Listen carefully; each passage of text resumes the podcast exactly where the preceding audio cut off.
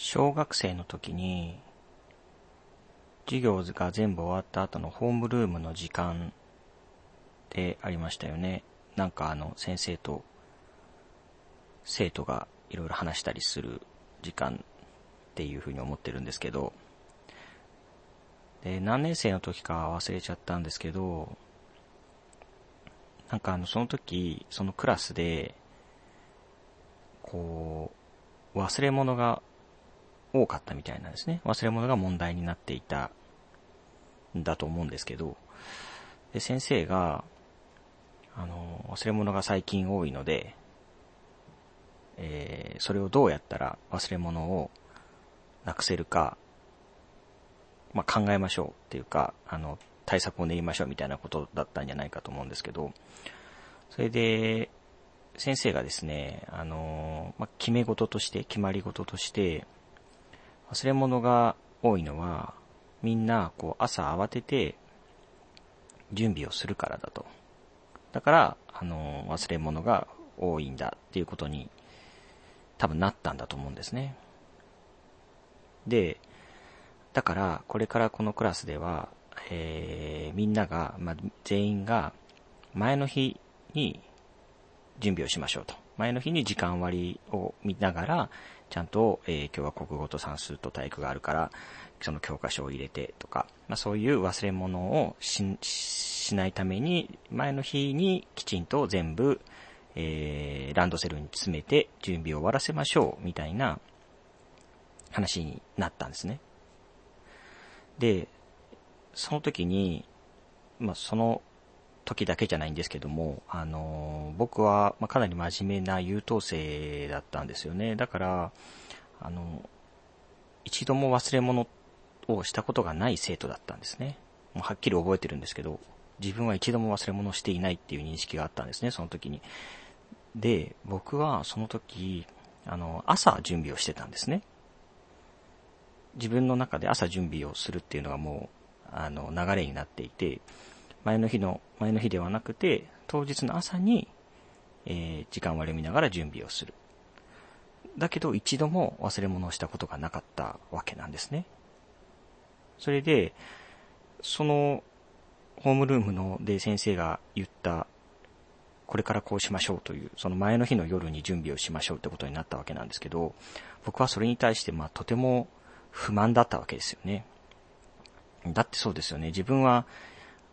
朝準備をしていて、で、それで一度も忘れ物をしたことがないのに、なぜか忘れ物をしたことない僕まで、前の日に準備をさせられるつまりこう自分の習慣を変えさせられると。で、しかもそれは自分には一切非がないわけですよね。これまで一度も忘れ物をしたことがない。それがすごく不満で、先生にこう、異議を唱えたわけですね。ちょっと待ってくれ、ちょっと待ってくれ先生と。僕は一度も忘れ物をしたことがない。で、僕はまあ優等生だったので、先生もそのことを、そう言われてそれは疑わないと思うんですけど、うん。で、その、忘れ物したことがないと。ただ、僕は、いつも朝準備をしているんだと。なんで、一度も忘れ物をしたことがない僕まで、その習慣を変えなければならないのかっていう問題提起をしたんですね。で、あの、まあ、ぼんやりと、覚えてるからこの話をしてるんですけど、その、一部の、まあ、友達というか、生徒の中、クラスメイトの中には、まあ、それに同調した人がいたんですね。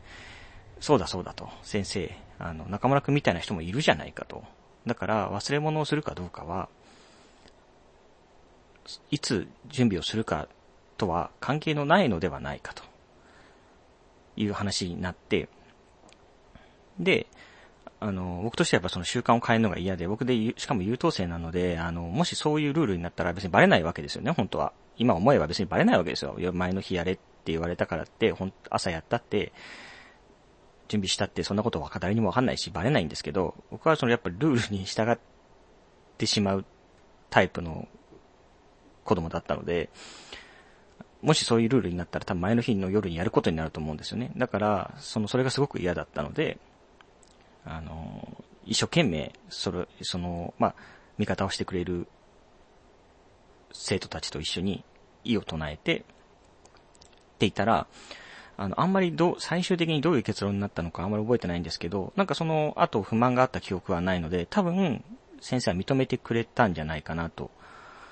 思うんですね。つまり、こう僕らの主張、まあ、僕が言い出したその問題提起の内容を認め、えー、忘れ物をしないのであれば、朝準備をしてもいいっていうふうに、いうようなことになったんだと多分思うんです。はっきりと覚えてるわけじゃないんですけど、多分まあそういうことになったんじゃないかなっていうふうに思っているんですね。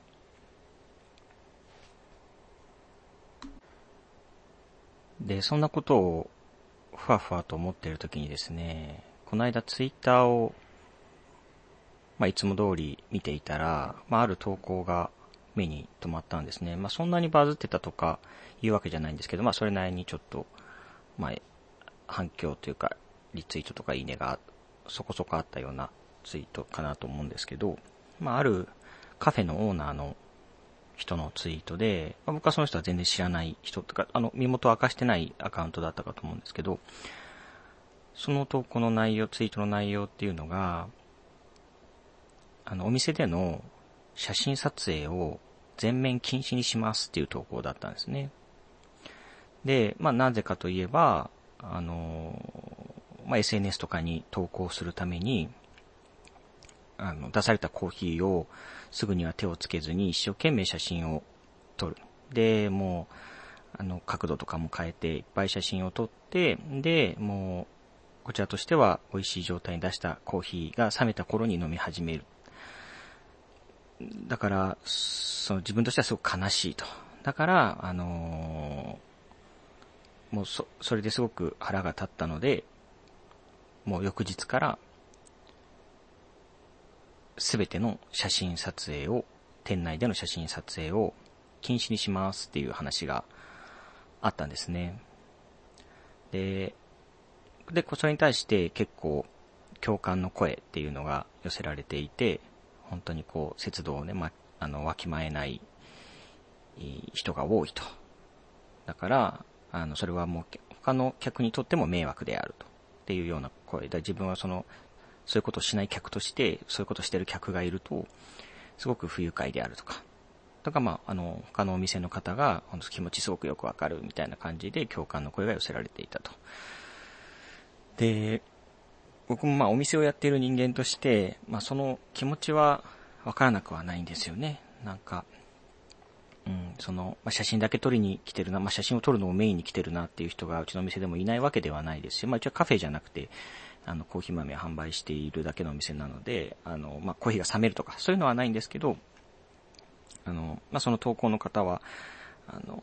器をすごく大事にしてるらしいんですけど、まあ、その器を、まあ、バシャバシャ取られるのも、なんかこう、消費さ、消費されているようで、その器っていうものを、あの、消費されているようで嫌だっていう話をされていて、そういうような気持ちもわからなくはないんですよね。うち、その、うちの店をパシャパシャ取られるっていうことが、あの、まあ、あまりに、えー、写真ばかりに夢中になっていらっしゃる方がいると、うん、ちょっと、ちょっと悲しい気持ちになることもないわけではないんですね。だから、わかるといえばわかるんです。ただその、全面禁止にするっていうことを言っていることに対して、やっぱり僕としてはなんかちょっと、うーんと思うところがあって、で、そのさっきの小学校の時の話を、につながったんですよね、僕の中で。その、やっぱり写真を撮ってる人の中にも、そういうお店の思いとか気持ちとか、そういうことを分かった上で、すごくこう、大切に写真をすぐにパシャッと出てきた時になるべくこう、コーヒーが冷めないうちにすぐにパシャッと撮って。でもそのパシャって撮るのはなぜかといえば、あの、まあ、例えば思い出を残しておきたい。とか、で、それを、えー、自分の SNS の中にその思い出を記録しておきたいとか、もしくはその自分がいいと思ったものをみんなに知ってほしいとか、そういう気持ちで撮ってる方もたくさんいると思うし、僕自身も、あの、本当にすごく素敵な料理とか、コーヒー屋さんとか行った時に、やっぱ写真撮りたくなるんですよね。あの、毎回撮るわけでもないし、そんなに SNS に上げるわけではないんですけど、記録として撮っておきたい時もあるし、まあ、みんなに共有したくなる時もあるんですね。で、で、それをきちんとそのお店のことも考えて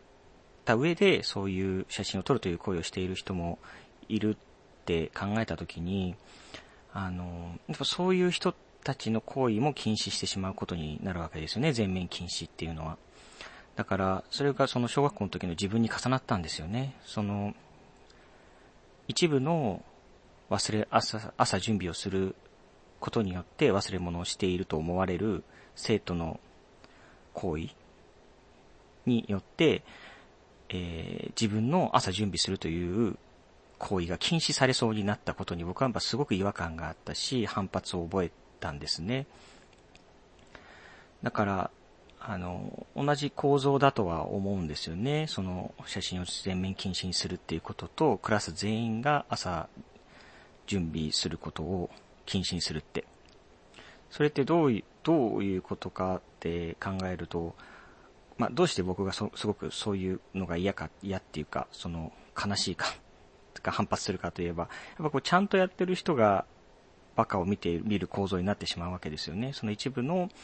えー、迷惑をかける人だったりとか、失敗をしてしまう人の、あのを、をやめるってもらうために、ちゃんとやっている人が自分がやりたいことができなくなる。自分のペースを乱されてしまう。で、えー、そう、真面目に生きてる人が悲しい思いをしてしまうっていうような言い方もして、していいと思うんですけど、そういう世界ってやっぱすごく僕としては嫌だなと思うんですよね。その、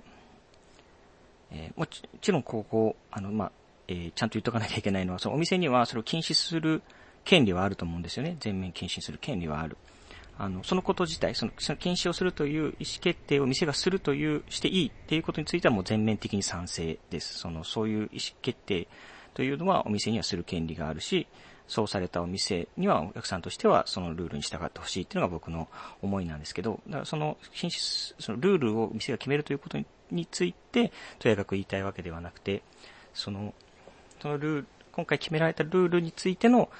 僕の違和感の話をしているんですけど、うん、なんか、どうなんですかね。すごく難しい問題で、その小学校の時の話にしろ、まあ、カフェの話にしろ、ね。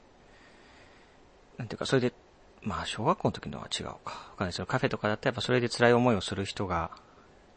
辛い思いをする人がいるっていうのは、その店員、店主とか店員が、悲しい思いをするわけですよね。パシャパシャ写真を撮られたということについて。だから、うん、すごく難しい問題で、その心を守るために、自分、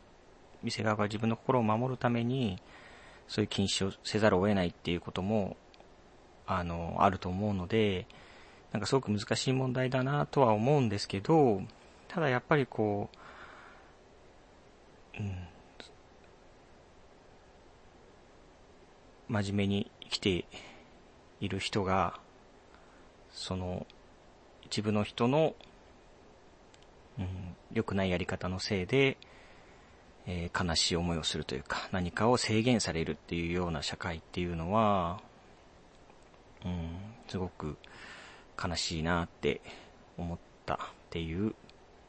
ことを今日は言いたかったので収録しました。本当難しいですよね。ただまあ、僕としてはその小学校の時に一生懸命反論をしてコミュニケーションをクラス全員と先生と含めて取った結果、あの、まあ、認められた、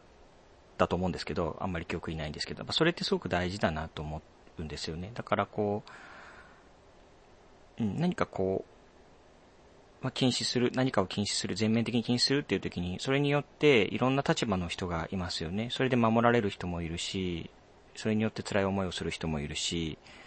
あの、そもそもそういうことを、そういう、まあ、マナー違反をしてた人もいるし、で、そういう人たちすべてが意見を出し合って、コミュニケーションを取ることで、なんとか回避できないかなっていうことが僕の願いですね。だからまあお店で起こる問題っていうのも、僕たちはもうなるべくこう、それを意思表示をする。まあそれは直接であったり、ホームページや SNS だったりとかもすると思うんですけど、まあいろんな形でコミュニケーションを図る。自分の意見をしっかり言う。で、それに対してどう思うかっていうことも受け止めながら、こう、一部の、あの、真面目に生きている人が悲しい思いをしないで済むようなやり方っていうのを考えていきたいと思っているし、まあその、もっと広く言えば、法律とか日本の法律、世界の法律とかを見た時にもやっぱりそういうペンってあると思うんですよね。誰かが、あの、まあ内違反をしたせいで、それまでみんながしっかり、あの、誠意を持ってやっていたことが全面禁止になってしまうって、特にまあ飲食の世界だとあったりするんですけど、やっぱそういうことが起きないように、なるべくこうみんなでコミュニケーションを取りながら、えー、ルールを作らなくてもやっていけるような世界を目指したいなって思っています。うん。あんまりまとまりないですけど、そんなことを最近思ったので、ふとおしゃべりしてみました。えー、よかったら、コメントなり、ご意見なり、感想なり、お待ちしています。あと、その他にも、何か、中村啓太に聞いてみたいこと、質問、あと、最近やっているお悩み相談室があるのですが、そちらへのお悩みも、えー、どしどし募集しております。えす、べて、お便りフォームをつけて、あのー、リンクを貼っていますので、そちらからお寄せいただいてもいいですし、直接、このメールを